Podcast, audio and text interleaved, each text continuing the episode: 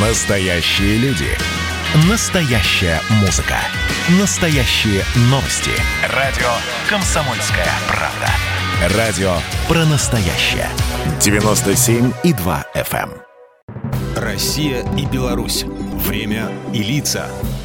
Здрасте, здесь Бунин, и сегодня я расскажу про дуду. Не про дудку, дудочку, а именно про народный белорусский музыкальный инструмент дуду.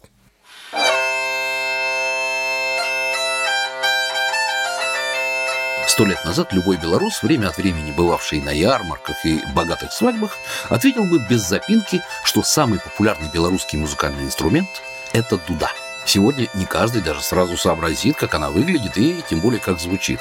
Но вот я и расскажу, если кто не в курсе. Дуда – это кожаный мешок с несколькими трубками. Самая маленькая трубочка предназначена для того, чтобы наполнить инструмент воздухом.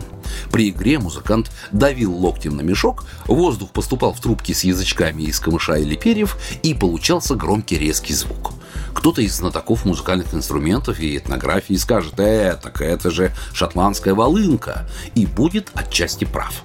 Да, сравнительно похожие инструменты существовали во многих странах Европы, в Армении, Болгарии, Португалии, Испании, России, Шотландии. Но все же белорусская дуда достаточно уникальна. По крайней мере, именно в деталях. Обычно волынка в разных ее вариациях делается из воловьей, телячьей или козьей шкуры, снятой целиком в виде бурдюка, зашитой наглухо и снабженной сверху трубкой для наполнения меха воздухом, с прикрепленными снизу одной, двумя или тремя игральными язычковыми трубами, клавишами и ступками, служащими для создания многоголосия.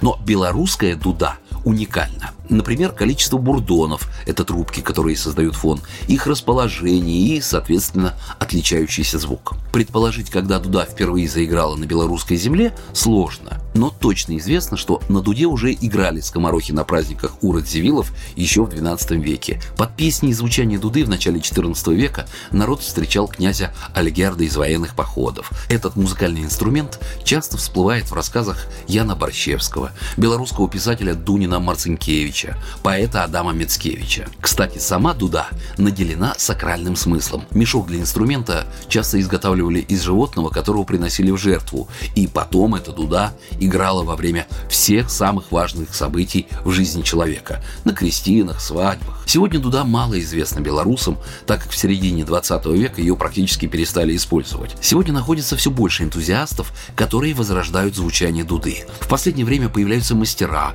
которые ее изготавливают, и музыканты, которые на ней играют. А в городе Глубокое, на Витебщине, уже который год проходит даже фестиваль «Дударский рей», на который съезжаются дудари не только со всей Белоруссии, но и из-за рубежа. Программа произведена по заказу телерадиовещательной организации Союзного государства.